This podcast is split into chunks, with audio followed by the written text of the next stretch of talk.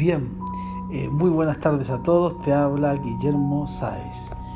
Bueno, la necesidad eh, de querer estar eh, involucrado en las nuevas tecnologías y las nuevas plataformas virtuales es, digamos, un imperativo al momento de poder, digamos, difundir la información necesaria, obviamente, a todos los oyentes que de alguna manera están más actualizados con el mundo del deporte y específicamente con el taekwondo.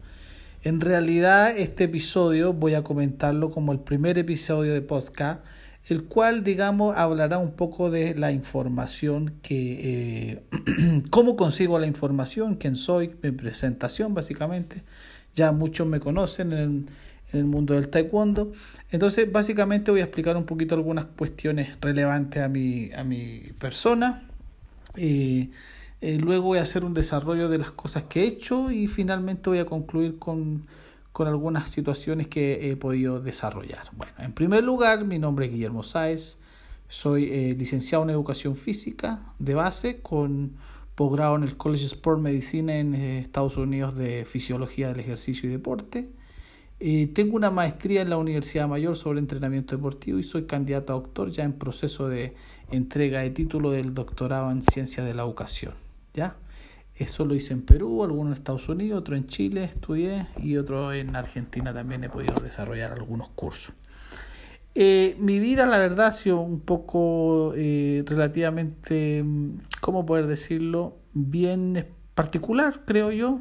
O sea, tampoco es tan sencillo hablar de uno mismo o ser autorreferente, pero básicamente me fui deportista hasta los 23 años. Eh, participé en el equipo de taekwondo eh, Corio, que era dirigido por el director técnico de la Selección Nacional de Taekwondo de Chile.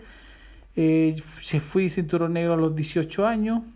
Y luego, bueno, me fui a la universidad. Mis padres se cambiaron de casa, por tanto tuve que dejar la capital y ponerme a estudiar en la universidad eh, básicamente, así como me gustaba el alto rendimiento, cuestión que tampoco podía tener mucho acceso por cuestiones económicas, familiares y demás, tuve que englobar y encasillar toda esa energía y meterla al estudio. Es decir, nunca dejé el taekwondo porque básicamente me puse a estudiar después de ser deportista, que por lo demás yo partí a los 4 o 5 años haciendo taekwondo. Mi hermano fue cinturón negro, eh, mi papá y mi hermana y mis sobrinos, vengo de una familia que está ligada, digamos, al deporte taekwondo.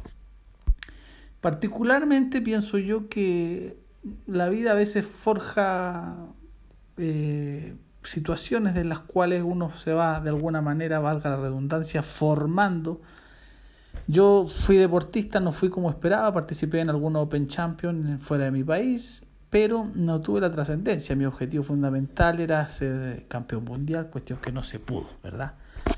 Eh, y, en y, en base a eso dije, bueno, si no soy el mejor en, el deporte, en algo tendré que ser bueno, ¿verdad? Y obviamente empecé a teorizar y a estudiar muchísimo, al punto de que hacía la comparativa si se entrenaba cinco horas al día en un alto rendimiento en esos años, cuestión hoy día nefasta. Tengo que, obviamente, estudiar mínimo cinco horas. O sea que además de la universidad, estudiaba en mi casa cinco horas. Que por lo demás yo me fui a vivir a una ciudad a 200 kilómetros de la, de la capital de Santiago. Cuestión que básicamente eh, me alejé un poco de todo el deporte y la locura del, del, del, entrenamiento y me fui a estudiar solo a un lugar muy campestre, un lugar donde el vino hace efervescencia en la, en la sociedad porque es un lugar donde se cultiva, digamos, hay muchas vinícolas y, viñedos de vino. Esto llevó básicamente a que no hubiera otra cosa que hacer, academia había muy poca, entonces bueno, había que estudiar. Y partí estudiando los procesos biológicos, históricos, antropológicos, sociológicos, eh, eh, fisiológico, biomecánico y todo el proceso que conlleva, ¿verdad?, la licenciatura en educación física que que es algo maravilloso porque te permite entender la relación entre educación y salud.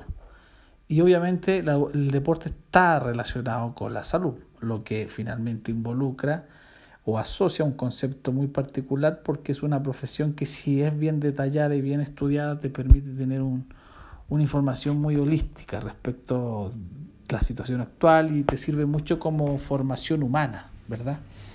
Entender el ejercicio como clave para los procesos de autocuidado es fundamental y a la misma vez entender también la salud y la educación es un proceso académico, es decir, la educación debe ser una formación académica. Eh, llevado a esto, eh, bueno, empecé a estudiar y me encontré en el escenario con que con que pasé todo, después, bueno, me puse a estudiar otras cosas y hacer posgrado, ¿verdad? Y estudiar y estudiar, estudiar y estudiar. La idea era eh, no terminar nunca. Recuerdo una vez que en mi proceso de licenciado me, me dijeron, bueno, ¿y tú cuándo vas a terminar? Si tú piensas tanto y estudias tanto. La verdad es que no sabía y no supe y a la fecha tampoco. Porque cada vez que hago un podcast, un, un video en YouTube, en mi canal de YouTube que me pueden seguir de Investigaciones SAES, es un canal para la información social, es un benefactor social el proceso de YouTube. Eh, siempre uno tiene que prepararse, ¿verdad?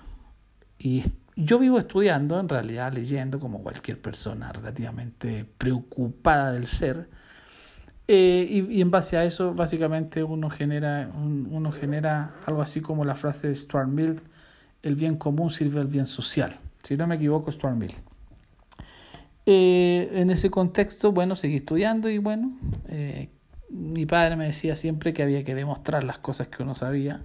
Nadie me daba tribuna, nadie me daba posibilidad de conferencia. Entonces, bueno, eh, pasó el tiempo y una visión X de atletas X con un biotipo X generaron una, una, una, una intención de querer estar en Colombia, conocí a mi señora que es colombiana, estoy viviendo acá. Y acá ha sido el proceso más donde he podido demostrar mi, mi, mis capacidades, eh, he podido de alguna manera desarrollar cierto tipo de eh, cuestiones que no se habían hecho, hice el curso más grande en la plataforma gc.com de táctica y estrategia, 80 horas cátedra. Eh, he generado 70 videos en YouTube, como beneficio social, con varios conversatorios, video instructivo de mucha información. He podido también desarrollar eh, un curso de llamado Concepto Científico de la Táctica y Estrategia basado en plataforma Classroom, totalmente gratuito. Eso hace que básicamente la gente pueda estar involucrada.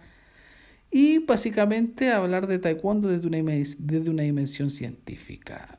Mi trabajo hoy día lo han avalado mucha gente, en realidad entrenadores que han incluso podido llevar a la Olimpiada nueve deportistas olímpicos.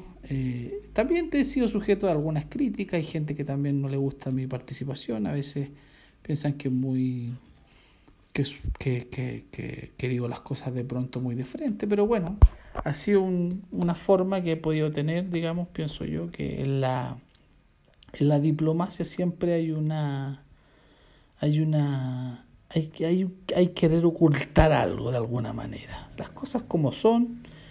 Y bueno, básicamente he podido también generar algunos artículos científicos publicados en diversas eh, revistas eh, que han tenido un impacto interesante.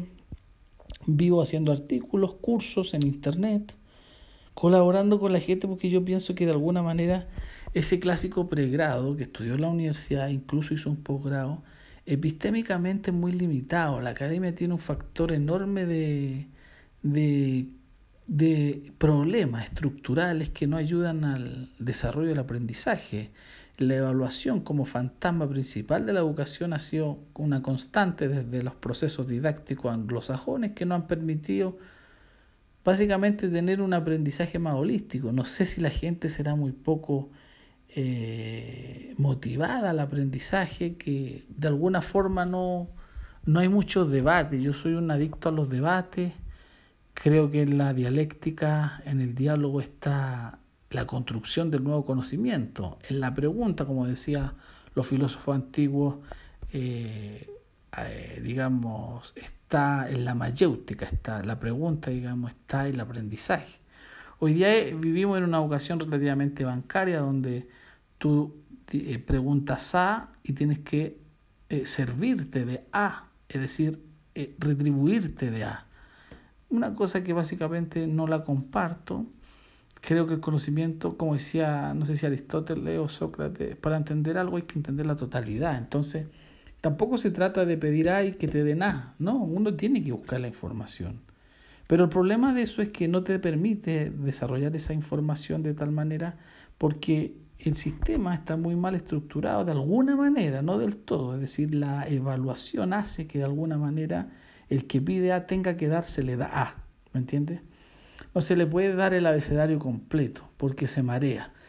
Eh, por lo demás, también los alumnos hoy día ven como un medio de lucro el tema de la educación, lo que de alguna manera yo tampoco estoy tan en desacuerdo, pero al mismo tiempo muchos no se preocupan de estudiar y se preocupan más de pasar los exámenes. Hay expertos en pasar exámenes y otros que no. Yo no fui muy bueno para pasar tanto así como los exámenes, así como de muy buenas notas, no. Me preocupaba más de lo que me interesaba y por ahí iba desarrollando alguna hipótesis y demás.